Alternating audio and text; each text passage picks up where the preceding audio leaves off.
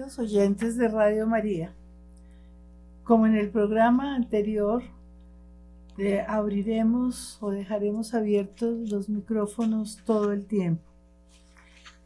En el último programa les estábamos hablando de Flavio Josefo. Eh, hoy vamos a comenzar con este gran historiador judío, quien por lo cercano a los hechos es tan supremamente importante. Decíamos sobre Flavio Josefo, repetiremos parte de lo que hablamos en el programa anterior para que ustedes lo tengan presentes, presente. Y les recordamos que era un historiador judío de nacionalidad romana. Su nombre era Tito Flavio Josefo, era su nombre romano y su nombre judío era Yosef Beta ben Matillahu, es decir, José, hijo de Matías. Recuerden ustedes que en aquella época del Imperio Romano era común que los súbditos judíos con nacionalidad romana tuvieran dos nombres, el judío y el romano. Tal es el caso de Saulo de Tarso. Saulo, su nombre judío, Pablo, su nombre romano. Flavio Josefo nació en el año 37 después de Cristo y posiblemente murió en Roma hacia el año 100 después de Cristo. Su padre, Matías, era de ascendencia sacerdotal y su madre descendía de la dinastía real Asmonea y pertenecía a una de las familias más nobles y ricas de Jerusalén. Fue educado allí junto a su hermano, llamado también Matías como su padre. A los 20 años viajó a Roma para negociar con Nerón la liberación de doce sacerdotes judíos. A su regreso, durante la Primera Guerra Judeo-Romana, fue nombrado por el Sanedrín gobernador de Galilea, la cual encontró dividida, porque Séforis y Tiber, quien quería controlar toda la Galilea. Josefo fortificó entonces varias ciudades y pueblos en la Baja Galilea.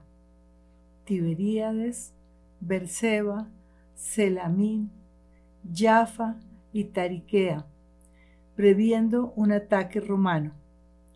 En la Alta Galilea, ya les hablaremos sobre la división de la misma Galilea, en la Alta Galilea fortificó a Jamnia, Safed, Merón y Acabare, y con los galileos bajo su mando sometió a Séforis y a Tiberíades pero se vio obligado a renunciar a Séforis, que fue tomada por el tribuno Plácido y más tarde por el propio Vespasiano. Cuando la ciudad de Jodfat, la actual Jotapata, cayó bajo el asedio de los romanos, Josefo quedó atrapado con cuarenta de sus compañeros en una cueva, y en julio del año 67 después de Cristo, los romanos, bajo el mando de Flavio Vespasiano y su, hijo Tito, ambos fueron emperadores de Roma, pidieron al grupo que se rindiera, pero éste se negó. Josefo entonces propuso un suicidio colectivo. Recuerden ustedes también cómo en Masada los que se rebelaron contra Roma prefirieron morir antes de entregarse al poder romano. En este caso, Josefo propuso a todos sus hombres un suicidio colectivo. Se mataron uno a uno, quedando vivos solo dos hombres, que se convirtieron en prisioneros en el año 69 después de Cristo. Josefo era uno de ellos. Después fue liberado y actuó como negociador con los defensores durante el asedio de Jerusalén en el año 70 después de Cristo.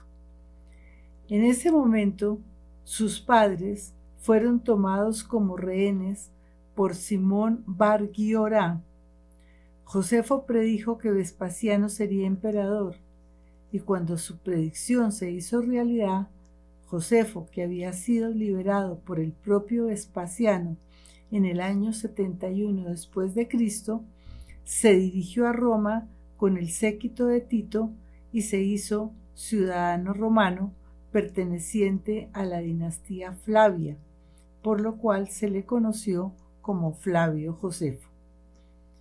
En Roma comenzó a escribir sus obras que contienen informaciones invaluables sobre la Primera Guerra Judeo-Romana y ayudan a comprender el contexto de los rollos del Mar Muerto, lo mismo que el judaísmo del Segundo Templo.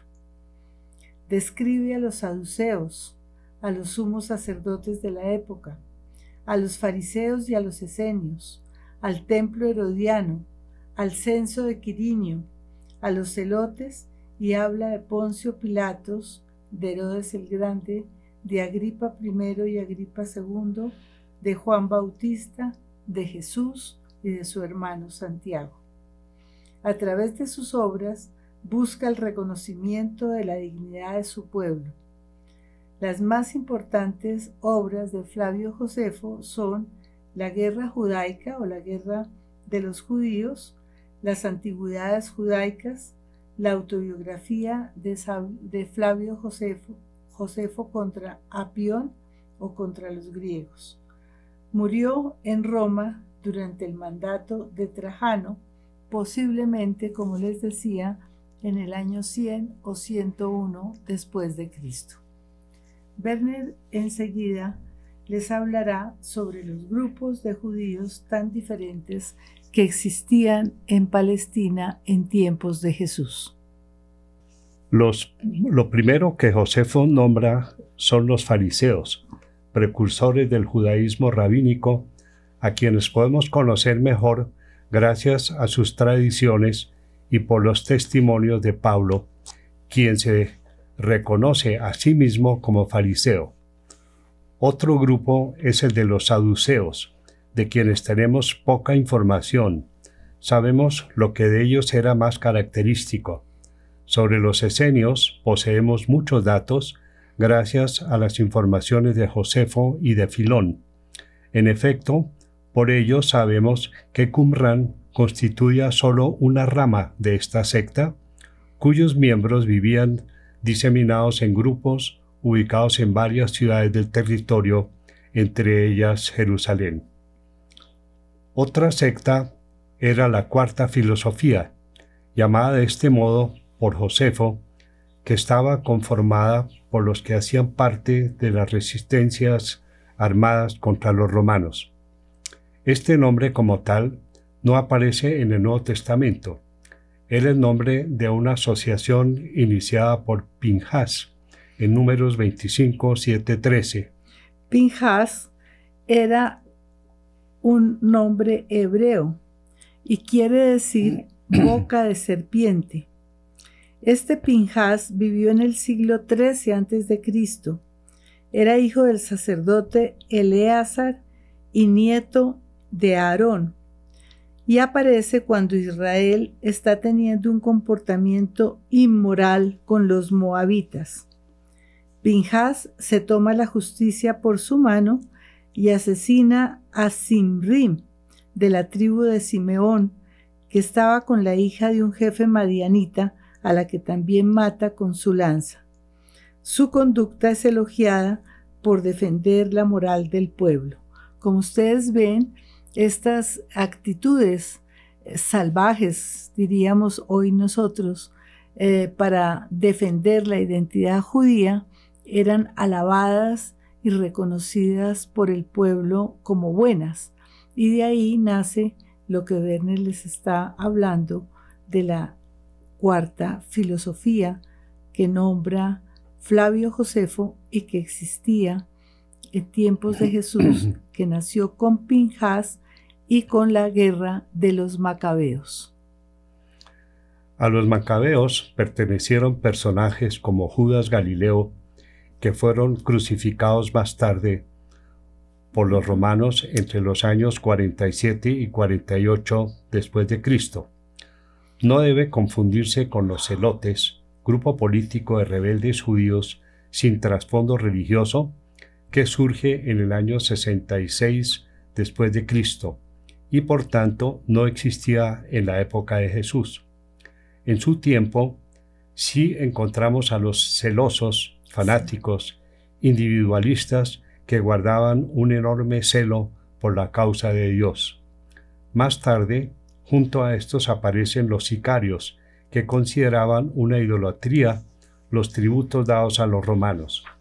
Flavio Josefo los describe como bandidos, que usaban una sica, un cuchillo que escondían bajo sus mantos y con el cual asesinaban a sus enemigos durante la noche.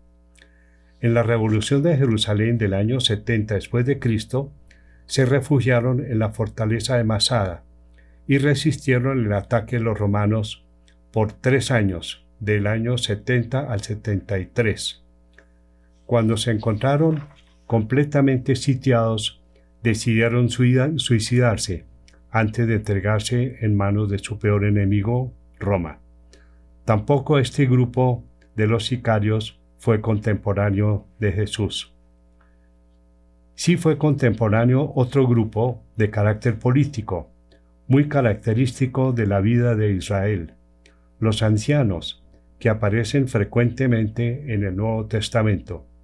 Estaban también otros personajes que desempeñaron un papel esencial y de cuya importancia hablaremos más adelante, el de los sacerdotes y escribas. Debemos nombrar asimismo al pueblo de la tierra Ame Aretz, los campesinos y a los herodianos, partidarios de Herodes. Otro grupo muy importante era el de los helenistas, de quienes se nos habla en el Nuevo Testamento en Hechos 6, 1, 9, 29, 11, 20. En un sentido amplio, eran aquellas personas influyentes significativamente por la cultura y la lengua griega. Otro grupo era el de los samaritanos, distanciados de los judíos y cuya identidad étnica y religiosa estaba bastante diluida. También estaban los publicanos, y no podemos olvidar a los pastores y todos estos grupos, a todos estos grupos nos referiremos a lo largo de este capítulo y del siguiente. Podemos ver que el judaísmo a la época de Jesús era plural en su carácter y bastante variado.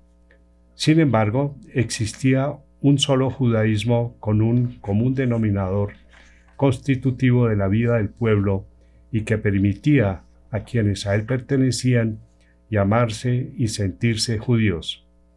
Este denominador común se puede sintetizar a través de los siguientes elementos.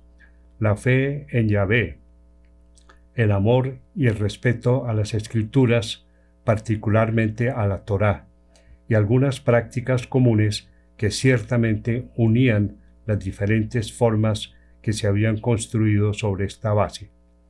Desde afuera, el judaísmo era percibido como unidad. Dunn nos habla de cuatro factores que conformaban el judaísmo del siglo I.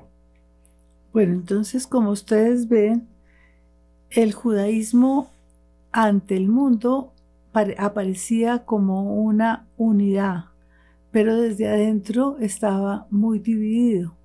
Sin embargo, tenían unos comunes denominadores que son de los cuales nos habla Dun.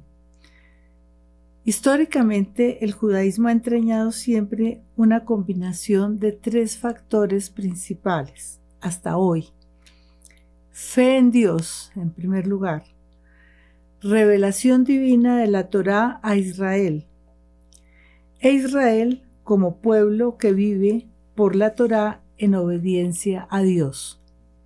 Lo único que distingue al judaísmo del siglo I es que no podemos hablar de él sin introducir un cuarto factor importantísimo, el templo. Antes de la pausa, quiero hacer una pequeña aclaración sobre lo que Verdes les estaba hablando de la cuarta filosofía. Estábamos diciendo que ese nombre de Pinjas dio origen a todo ese grupo revolucionario, salvaje, que atacaba, que mataba, que era, era muy violento. Y que eh, en cierto modo se reconocía ante la ley como legítimo. Y que esta época es la, la, época en que vamos a iniciar nuestro trayecto es esa época de los macabeos, que recogiendo de alguna manera esas enseñanzas de Pinjas, defienden la fe en la Torá y en Yahvé de una manera violenta. Eso era lo que estábamos diciendo de los macabeos. Y a esa eh, cuarta filosofía fue a la cual perteneció Judas Galileo y otros que fueron crucificados más tarde por los romanos entre los años 47 y 48 después de Cristo.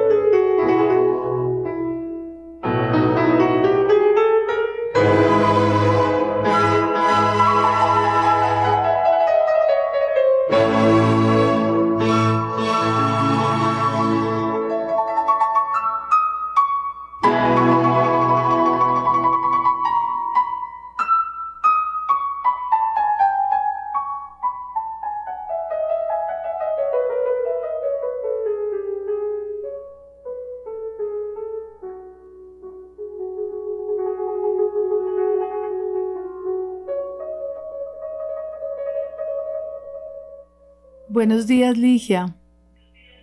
Buenos días, doctora Ana María. María Lucía. Ay, María Lucía, escúcheme. Sí, Ligia, ¿cómo está? Eh, pues bien, doctora, doctora. Mire, doctora, yo escuchándolos, creo que en la memoria histórica que ustedes nos están ofreciendo y sobre en la cultura eh, de los judíos en esa época también veo yo, o creo, no sé, quiero que usted me aclare, había cuestiones políticas, porque era una, era una misma, eran los mismos judíos de diferentes lugares, pero tenían mm, ideas diferentes, o sea, políticamente eran diferentes. Y por eso a través de ellos cambiaron muchas cosas. Tiene toda la razón, Ligia. La, la religión judía y la política judía estaban entrañablemente unidas, de manera que no podemos pensar en un judaísmo mm, religioso independiente del aspecto político. Los judíos, fíjese usted, eran una región que se encontraba en el momento en que vivió nuestro Señor dominados por Roma y ellos hacían una fuerte oposición a ese dominio. Y ese, esa oposición se encontraba representada, como lo vamos a oír enseguida, por grupos. Los fariseos, un grupo religioso muy practicante, muy celoso de la religión.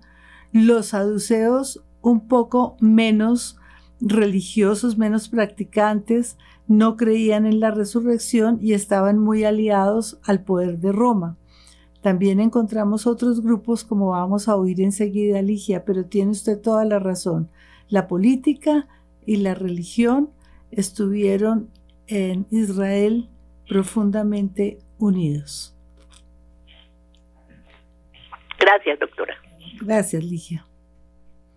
Entonces, con todo esto como trasfondo, podemos comprender mejor los textos neotestamentarios. Ahora nos vamos a plantear las siguientes preguntas. ¿Qué tipo de judaísmo se vivía en el sur en aquel momento? ¿Qué datos de la historia de Israel se deben tener en cuenta para comprenderlo? Para contestar estas dos preguntas, debemos conocer algunos antecedentes históricos que nos permitan introducirnos en el tema.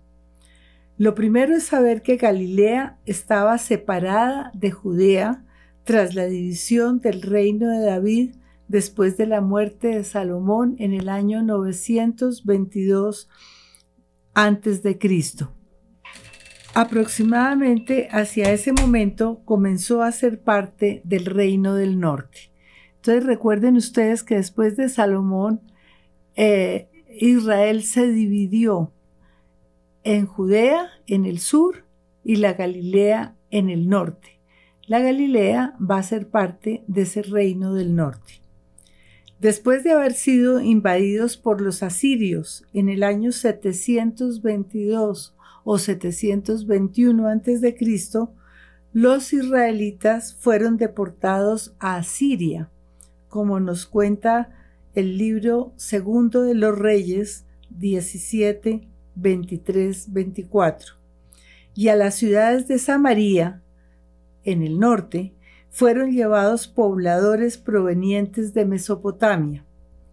Desde las conquistas de los asirios y los babilonios, toda la nación había perdido su independencia política. Es decir, ya ellos no dependían de, sí mismos, estaban sometidos a otros pueblos. El reino del norte sucumbió ante los asirios y el del sur ante los babilonios. El poder pasó de estos a los persas y 200 años después a Alejandro Magno, quien solamente vivió 33 años, del año 356 al 323 a.C. Es importante hacer este recorrido para comprender el ambiente que se vivía en la época de Jesús y saber de dónde procedían muchas de las prácticas vigentes en su época. Enseguida nos detendremos en la historia posterior a estos hechos, la época de los macabeos, que con sus consecuencias marca ciertamente al judaísmo de su tiempo.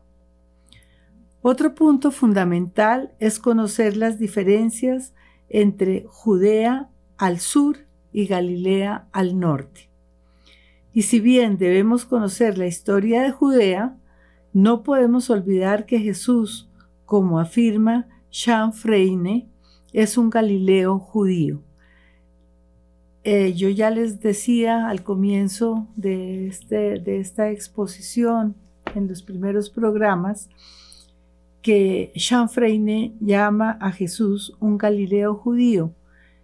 Yo personalmente prefiero llamarlo un judío Galileo, porque ustedes van a ver que en la práctica religiosa Judea y Galilea están profundamente unidas y la familia de Jesús provenía de Judea. Para responder a la pregunta sobre el judaísmo de la época, debemos conocer algunos de los acontecimientos con un mínimo de profundidad, por lo menos desde la sublevación macabea hasta Herodes el Grande. Ustedes dirán, es mucho tiempo. Yo diría, no tanto, porque es precisamente esa época la que va a marcar profundamente la época de Jesús. Herodes el Grande gobernó hasta el año 4 antes de Cristo, tiempo en que nació el niño Jesús. Pero también debemos servirnos de investigaciones modernas que nos ubiquen en la Galilea en la que Jesús vivió para conocer su entorno. Este será un acercamiento posterior a este trayecto histórico que vamos a hacer, vamos a comenzar hoy y que seguiremos en los siguientes programas. Por ahora, veamos cómo se va tejiendo todo, de modo que no es sencillo desglosar las dos realidades, Judea y Galilea, porque en cierto sentido, en algunos aspectos, su historia no puede independizarse totalmente debido a la fe que las une. Vamos a hacernos entonces la siguiente pregunta. ¿Se encarga la historia de aclararnos las prácticas religiosas del judaísmo vigente en la época de Jesús? Comienza María Lucía basándose en la obra de Schürer, quien construye una preciosa síntesis que nos revela cómo ya desde los comienzos de la dominación persa a los judíos se les permitió organizarse como comunidad religiosa y política. Pero la forma como se planificó el sistema político fue muy diferente a lo que se había conocido antes del exilio. Para este momento, el protagonismo se encontraba en manos del sumo sacerdote, personaje que desde la época de Esdras ejercía la autoridad máxima de forma vitalicia y hereditaria, y se desempeñaba no solamente como líder religioso de su pueblo, sino como su jefe de Estado, a menos que la soberanía fuera ejercida por el rey y sus dignatarios. Probablemente desde el periodo persa, pero con seguridad desde el comienzo de la dominación griega, ya existía un consejo de ancianos, la Jerusía, cuya cabeza era precisamente el sumo sacerdote y la autonomía judía era aún mayor que antes. La extensión de este Estado judío, relativamente autónomo, estaba limitado a Judea, es decir, a la provincia situada al sur de Samaria, que correspondía al antiguo reino de Judá, razón por la cual la autoridad del sumo sacerdote se limitaba a esta zona y no alcanzaba Galilea. Fíjense lo que quiere decir Judea. Judea corresponde al uso lingüístico del primer libro de los Macabeos, donde G, Judá o Judaía es siempre la Judea, como encuentran ustedes en el primer libro de los Macabeos 12, 42, 46. El uso dominante en Josefo, en el Nuevo Testamento y en la Mishnah, que distinguen entre Judea, Samaria y Galilea, tres distritos separados, estaba ya establecido en la época macabea. O sea que esa división que encontramos en el Nuevo Testamento entre Judea, donde se encuentra Jerusalén, y la Galilea, donde está Samaria, esa división ya existía desde la época de los macabeos. Como usted ve, Ligia, tenía usted toda la razón en ese apunte que nos estaba dando sobre la unión de lo político con lo religioso. Fíjese que los sumos sacerdotes no solamente eran sacerdotes para el templo, para los sacrificios, sino que ejercían una autoridad política dentro del pueblo.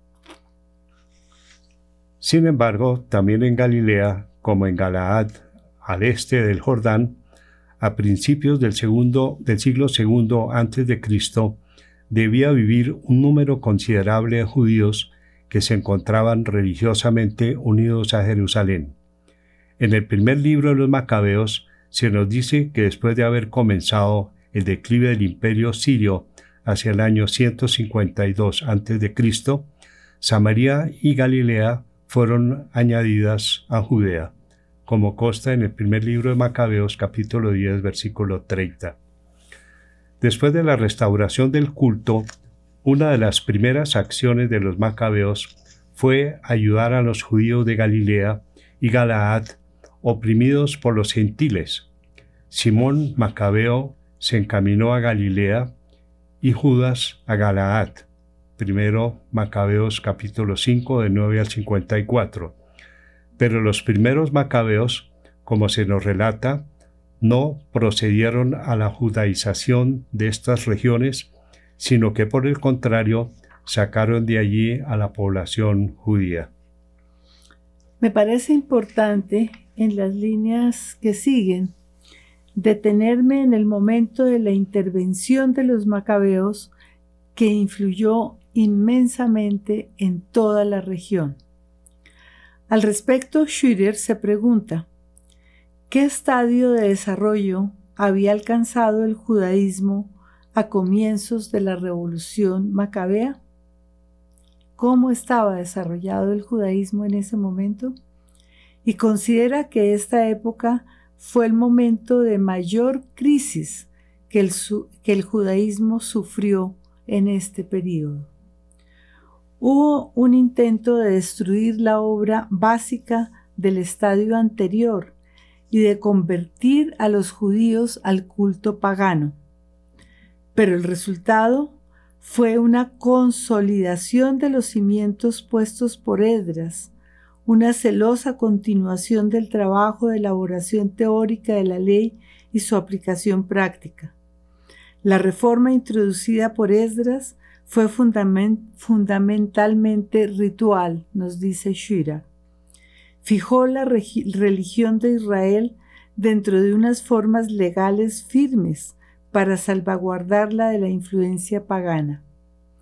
El judío sabía por ley divina cómo debía comportarse un siervo fiel de Dios, qué fiestas tenía que celebrar, qué sacrificios debía ofrecer, qué deberes tenía con los sacerdotes celebrantes y en general qué ceremonias debía observar. La observancia concienzuda de todos estos preceptos se convertiría en lo sucesivo en el índice de su piedad. Eso podemos mostrarlo hasta hoy. Y para hacer factible esta observancia rigurosa, se les proporcionó una interpretación auténtica de la Torá.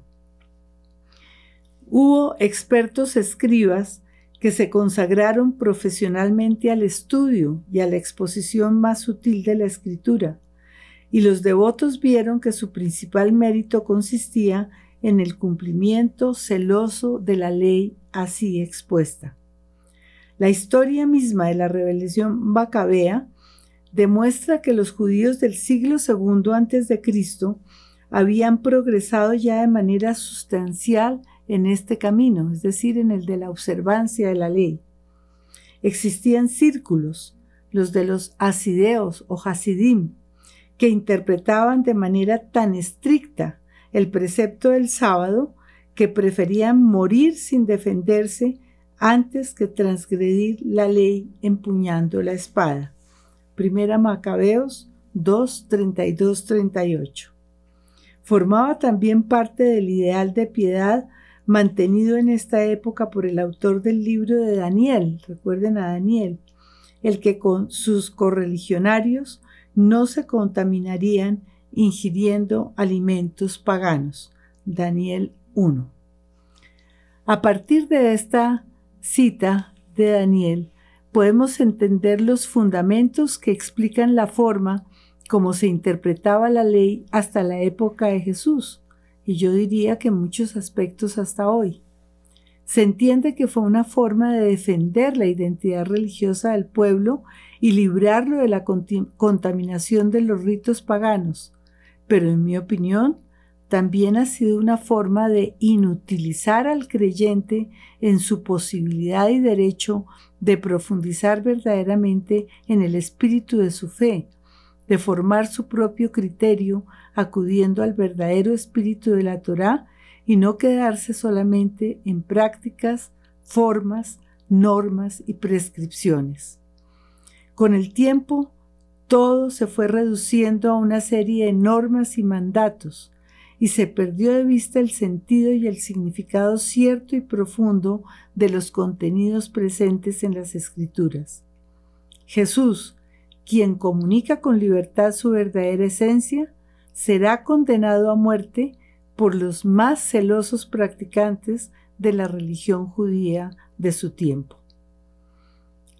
Entonces nos preguntamos, ¿debemos los cristianos, lectores de los textos del Nuevo Testamento, conocer los aportes ofrecidos por la rebelión macabea para comprender mejor la época de Jesús?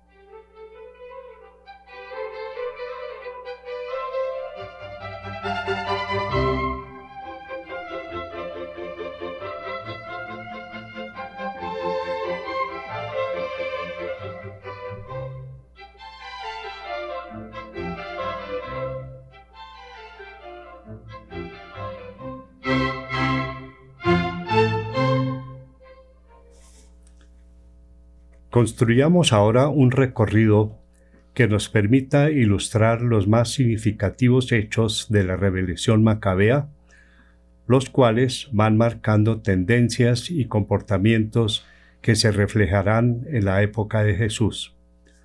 Lo acontecido en Judea nos revela las posiciones no solo políticas, sino también religiosas que caracterizaron a los judíos de esta región.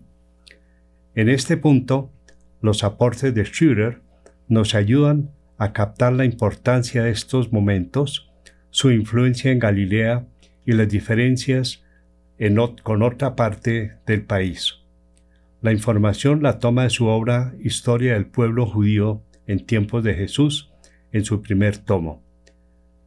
Sintetizaré el contenido de las páginas 188 a la 435 con el fin de dar a conocer esta parte de la historia anterior a Jesús, lo cual, reitero, me parece necesario, estas son palabras de María Lucía, es necesario por dos razones. La primera permite conocer a través de los personajes que la lideraron el ambiente político, sociológico y religioso desde los últimos tiempos de la autonomía judía hasta la aparición de la dominación del Imperio romano. La segunda, sus protagonistas nos introducen dentro del ambiente revelador de la configuración de una historia inmediatamente anterior a la llegada de Jesús, dándonos explicaciones sobre el origen de muchas de las realidades vigentes en su tiempo y la influencia de los hechos ocurridos en la Galilea, lugar en donde posteriormente vivirá. Recordemos que Antíoco IV Epífanes subió al poder en el año 175 a.C. y continuó con el proceso de helenización de Jerusalén en la segunda de Macabeos capítulo 4 versículo 13. Quería imponer por la fuerza un modo de vida y un culto homogéneos. Ordenó, entre muchas cosas, que se suprimieran los sacrificios en el templo, se profanaran los sábados y las solemnidades y se acabara la circuncisión, se suprimiera la ley y quien no obrara conforme al decreto del rey sería condenado a muerte. Primera de Macabeos capítulo 1 versículos 44 a 50. En el templo instauró el culto a Zeus olímpico y en Garizim, Samaria, a Zeus Senios. Recuerden ustedes que Zeus es el mayor de los dioses griegos, gobernaba a todos los dioses del Olimpo y era conocido como padre de los dioses y de los hombres.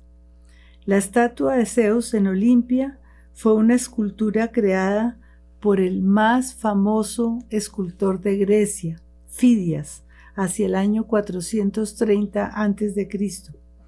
Fue colocada en Olimpia, en Grecia, y se consideraba una de las siete maravillas del mundo.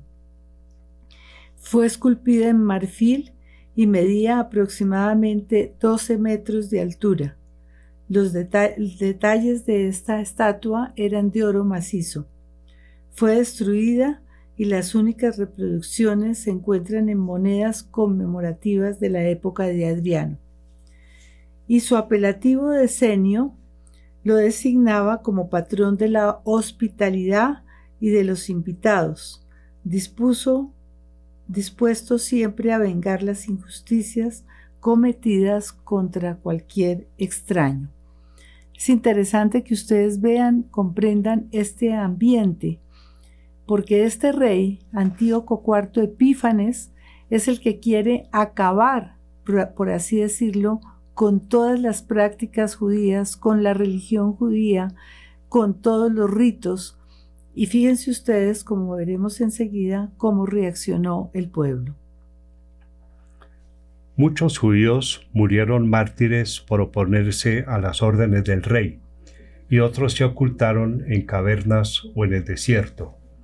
El ejemplo más heroico es el de la madre que prefirió dejar morir en presencia del rey a sus siete hijos antes de consentir que fueran infieles al Dios de sus padres? Al final ella, junto con su hijo menor, también encontraría la muerte. Segunda Macabeos capítulo 7. Pero la lucha activa y un poco más organizada surgió con el sacerdote Matatías, del linaje de Asmón, en la localidad de Modín, nos dice Josefo en Antigüedades capítulo 12, 6, 1. Matatías mató a un israelita que se disponía a hacer sacrificios a los ídolos obedeciendo la orden del emisario del rey.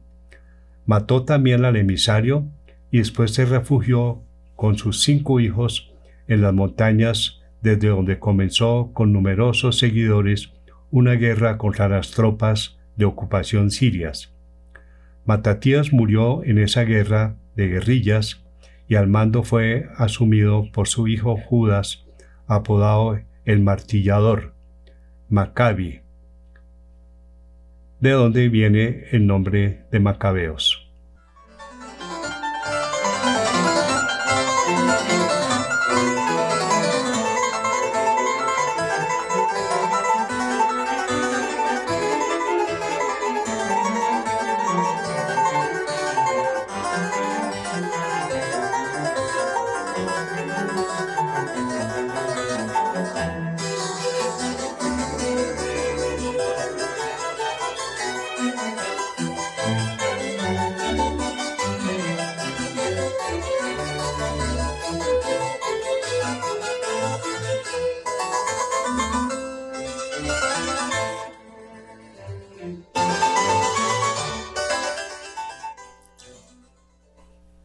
Ustedes en este ambiente. El rey Antíoco IV Epífanes quiere acabar con la fe de Israel. Los israelitas reaccionan fieles a su fe, los judíos, y esta madre de esos niños a quienes el rey martiriza para que sacrifiquen a los ídolos, no solamente da la vida de sus hijos, sino la de ella misma y el del más chiquito, y defiende de esa manera su religión. Más adelante, este, este hombre Matatías, de la tribu de los Asmoneos, el papá de los que serán los Macabeos, nombre de, derivado de su hijo de, que se llamaba se apodaba Maccabi, Judas, él va a defender armando un ejército pequeño, una pequeña guerrilla contra el poder y ahí nacen los macabeos. De manera que la, la carta que jugó el rey le salió el tiro por la culata porque el pueblo reaccionó fortaleciendo inmensamente su fe. Judas Macabeo, el mayor de los hijos de Matatías, quien ya había muerto mártir defendiendo su fe, había conducido Judas Macabeo a sus seguidores de victoria en victoria.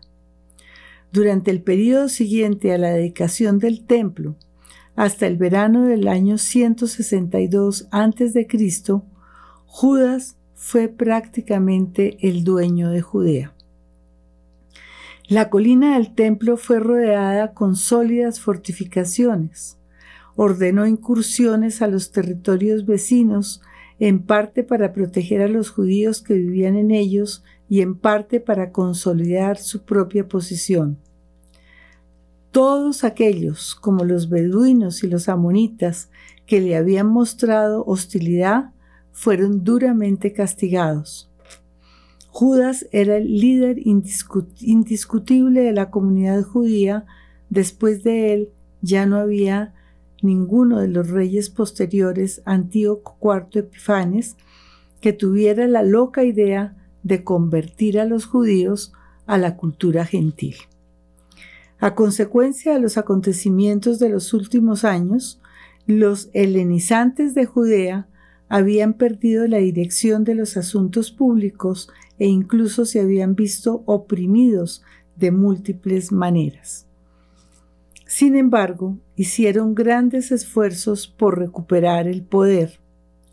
Esto no ocurrió hasta el nuevo cambio de soberano en Siria, Antíoco V, y Licias derrotaron, este Antíoco V y Licias derrotaron en breve combate a Filipo de Macedonia, quien había luchado por la supremacía, pero se vieron desplazados por un nuevo pretendiente al trono, Demetrio I, llamado después Soter, hijo de Seleuco IV Filopator y de su sobrino Antíoco IV Epifanes.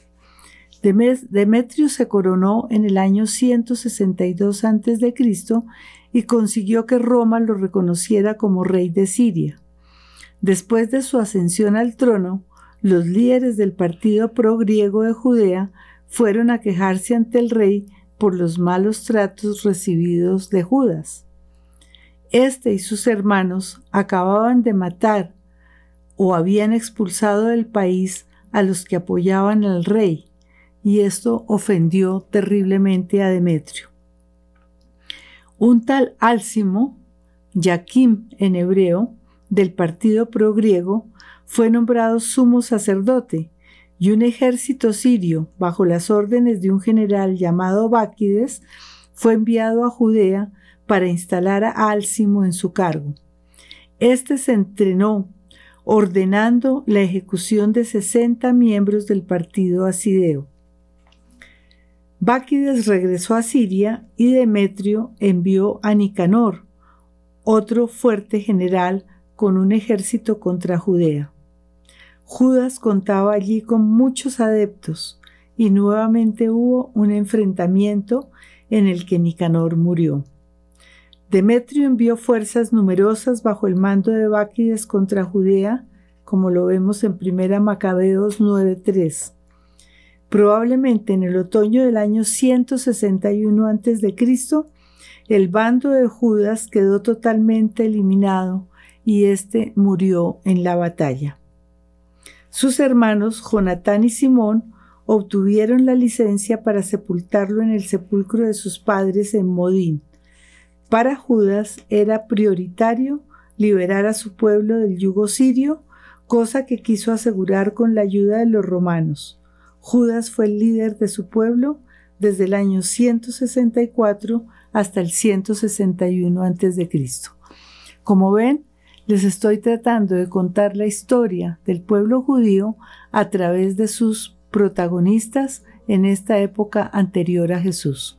Con esto vamos a comprender cómo se vivió esa época de Jesús. Eh, por ahora terminamos y los esperamos Dios mediante la próxima semana. Gracias.